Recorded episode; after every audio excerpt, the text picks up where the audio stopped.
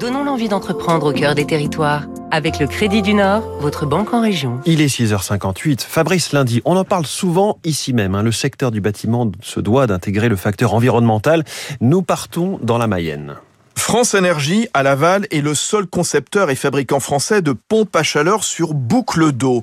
Une boucle d'eau un double tuyau qui parcourt l'ensemble du bâtiment et qui va permettre une récupération thermique d'où qu'elle vienne, ce qu'on appelle la chaleur fatale d'une façade, d'une cuisine, d'une chambre exposée au soleil.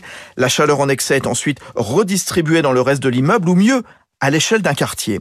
Avantage, réduire la consommation énergétique jusqu'à 40%, éviter de trop gros écarts dans un même bâtiment. France Énergie, créée il y a 35 ans, appartient au groupe Muller, le spécialiste mondial du confort thermique qui possède Noiro et RLEC. L'entreprise de la Mayenne consacre 20% de son budget à la recherche et au développement pour s'intégrer dans une logique d'économie circulaire et de construction de la ville de demain. Henri Maraché, le directeur général de France Énergie.